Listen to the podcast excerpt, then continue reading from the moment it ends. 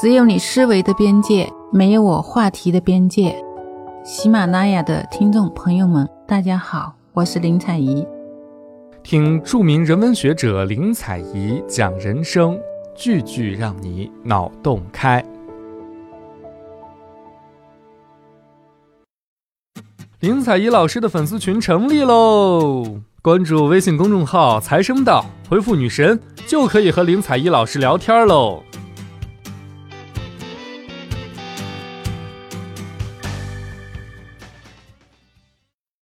喜马拉雅的各位听众朋友们，大家好，欢迎您来到林采宜的思想集中营。林老师，我记得您有一句话叫做“我帅要帅过八零后，酷要酷过九零后”。我不知道像您平时会不会玩微信？微信最近确实有点烦人，它老令我特别尴尬。原因是因为群太多，我一不留神儿就发错消息。我不知道你的群有多少，我相信我的群不比你少，我有三十几个群。啊，是挺多。那么我的苦恼可能不是发错消息，因为我很少发消息。我的苦恼是我经常被别人艾特，艾特我的人很多是我不认识的人。每出一篇新文章，我会发到一些群里面去分享，但结果就很多人都来艾特我，因为每个艾特都有提示。我被这二三十个群给骚扰的头很大。说真的，挺烦的。既然这么烦，大家为什么又特别热衷于微信群呢？我觉得现在越来越多的人在建群，那么大群有五百个人，小群的话有几个人的，十几个人的，几十个人的都有。我认识人当中管理群最多的，管理六十几个群。那么为什么会出现这么多微信群？其实大群也好，小群也好，建群的人其实他有分好几类，有各种不同的目的。比如说第一类吧，他就是小圈子，他就把自己的客厅网络化，然后几个小圈子在一起，呃，分享一些信息，交流一些感受。那么他有的不同的话题跟不同的人聊，他就会分好几个不同的朋友圈。那么第二种呢，是我遇到很多的，类似于网络研讨会，那么他就是一个研讨会爱好者，或者说是一些学术爱好者，他把群变成了学术讨论。虚拟的沙龙，那么这种不定期的还要搞一个什么？这个人来专题演讲，那个人专题一到专题演讲就艾特你，然后呢哗啦哗啦不停的啊，这个宣布各种纪律、各种群规，然后讨论，也有互相吐槽的，还有在群里吵架的，什么事儿都有。那么有的时候是吵的是不同观点，有的时候就是互相人身攻击的。反正我觉得群嘛，就跟街上这种人际之间的交互一样的。那么第三种呢，它纯商业目的，就是为了营销我刚才提到了一个朋友管了六十多个群，每个群五百个人，六十多个群好几万呢。卖东西还有什么做微课？做微课其实也是在销售，有些微课是收费的，要么为了扩大影响力、广告的需要，要么为了销售的需要。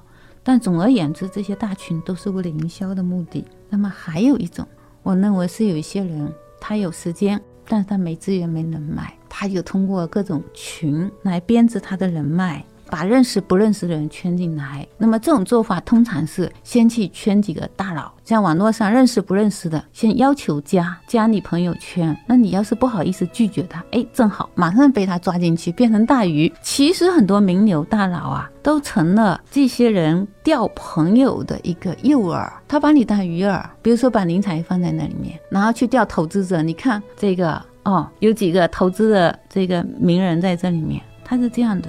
那么他这样做的话，你说他营销吗？其实他也没什么东西好销售的，他就为了什么？就为了告诉你，你看我认识哪些哪些哪些大佬，然后呢，我有多少多少朋友，那么经常在这里面就是互相的通过交互，他是为了拿关系，他就是有些人认为朋友圈是我拓展人脉的。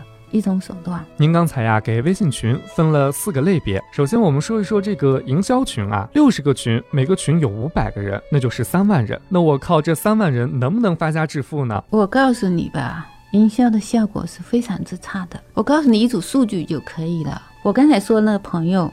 他管的是一个杂志，生活类的杂志。他说他这个公号有一百五十万的粉丝，但是他发出来的公号文章阅读量是多少？阅读量就是一两万，甚至大几千的。你想想，一百五十万的粉丝，一万的浏览量他都不能保证。那么你想想看，他这些文章扔到六十个大群，这六十个大群都是这本杂志的大群。如果说有三分之一的人买他账，他不可能文章有这么低的浏览率。这说明什么？说明在互联网上和在线下一样的，酒香不怕巷子深。就说你要靠品质，你这篇文章如果真的内容很好，你完全靠二次传播、三次传播，它会走得很远的。但是如果内容不行的话，你有很多的粉丝或者很多的群，它仍然是一只纸的风筝，出去的就投栽下去的。所以说，真正的文章的生命力不在于你有多大的营销渠道，而在于它本身有没有穿透性。呃，我再讲一下我的公号，我披露一下，我的公号就两万粉丝，但是我的文。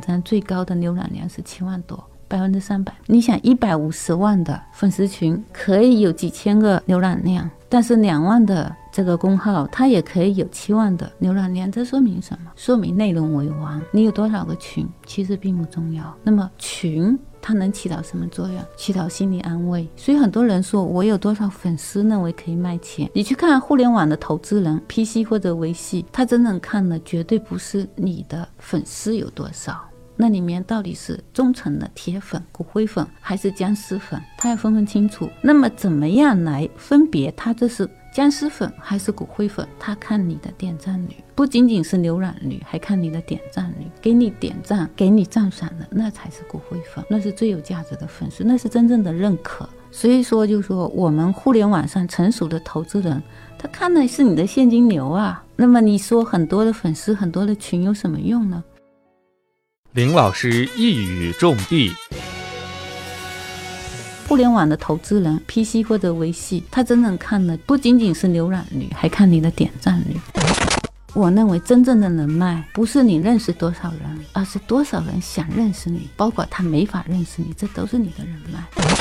当你足够优秀的时候，就有很多人想认识你；当你足够有实力的时候，就有很多人想成为你的人脉。你的实力决定了你的影响力和你的人脉圈子。那您看，还有一种群，就是为了拓展人脉圈，比如说我把您还有其他的一些知名人士拉到一个群，靠这个方法去拓展朋友圈，您觉得可行吗？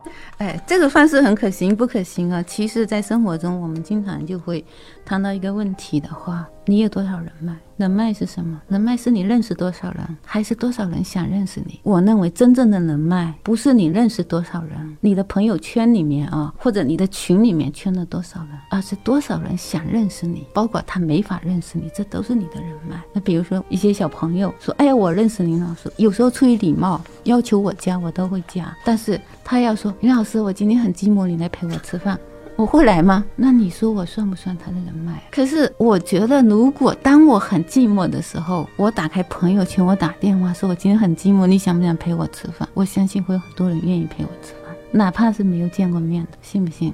就说这些没见过面的很多人，他都是我的人脉，这说明什么？人脉不是你跟多少人吃过饭，而是多少人想跟你吃饭。人脉不是说你见过多少人，认识多少人，而是多少人想认识你，多少人想见你，这就叫人脉。那么你觉得在互联网上你认识个大佬，你可以把他变成你的人脉，还是你仅仅是他的人脉？正像您说的，人脉啊，不是你认识多少人，而是多少人想认识你。把我认识的人，我建一个圈子。那您觉得像这样的圈子，它的实质是什么呢？其实啊，这种群它相当于什么呢？咱说的俗一点嘛。你记不记得以前在农村农闲的时候，那些大爷大叔抽着旱烟袋，都蹲在墙角，一边晒着太阳，一边唠着嗑儿。那些大娘就拿着针线，这个也在院子里形成一圈儿。这个就是我说的那个女生群。这个女生群是什么呢？人很少，就这么几十个人，大家在一起分享一些风花雪月。今天听的什么好音乐，明天看的什么好电影，然后后天，哎，我说我搞个心理主题的聚会，大家愿意参加不？哎，就有人过来。再下个周末，我说春天来了，来我家看花嘛，那很多人会愿意过来。但是我每次活动，我一般限制在十个人以下。为什么？其实群有两种，一种是客厅式的，它真的是朋友圈。你发现没有？你在一个人的客厅里面坐一两个小时，认识了一个人，这个人可能就真的认识你了，成为你的熟人。但是你在一个广场上，你来他往的啊，实际上你们远远都是陌生人。为什么？因为小圈子能够形成的相互之间的认同和交互是不一样的。那么我的群的话，实际上就一个小群。每次活动，线下活动就八到十个人，甚至六到八个人。那么大家就是围成一桌在一起聊天，而且这几个人通常都是有一定的共同点。这样的交往，它会形成什么？形成分享。文化背景比较相似，可能职业不一样，机构不一样。其实有一个暗含的东西是什么？门当户对。所谓的门当户对，背景和实力是一样的。我们现在很多说九零后、八零后，我想拓展。人际圈子，包括上 NBA 也是这样的哦。你说我想认识王石，柳传志想认识王石，没问题，他俩会成好朋友。小五你也去 NBA 试试看，你认识王石，王石不认识你，你能成为他的好朋友吗？能让你成为他好朋友，不是因为你上过他那个班，而是因为你有的跟他相当的实力。所以说人脉是什么？你越有实力，你拥有的人脉越多，跟你认识多少人没有任何关系。那还有您说的学术研讨会的群，那我觉得这个群也挺好的呀。就是你看，平时咱们要是办个学术研讨会，得有主办方，然后得租场地，然后得做主题。你这现在一个小群，我这呃顺便赚赚钱，呃我开个微课，对吧？然后我还可以做做学术讨论，那不挺好的吗？啊，这个你就想错了啊！如果你这学术群里全是大佬，你们真的是在学术探讨。但是如果只有个别的大佬呢？大部分都是小朋友，或者是大部分都是听的，他会怎么样？作为一个大佬，他公开的言论，或者他可以公开的言论，你比如说一个经济学家，他更愿意什么？他更愿意来喜马拉雅，他更愿意去媒体上，无论是电视还是报纸上，他既然是要公开，扩大他的影响力，我认为公众媒体的影响力要比一个群大得多得多。那么他在公众媒体上发布他的观点，影响力是最大的。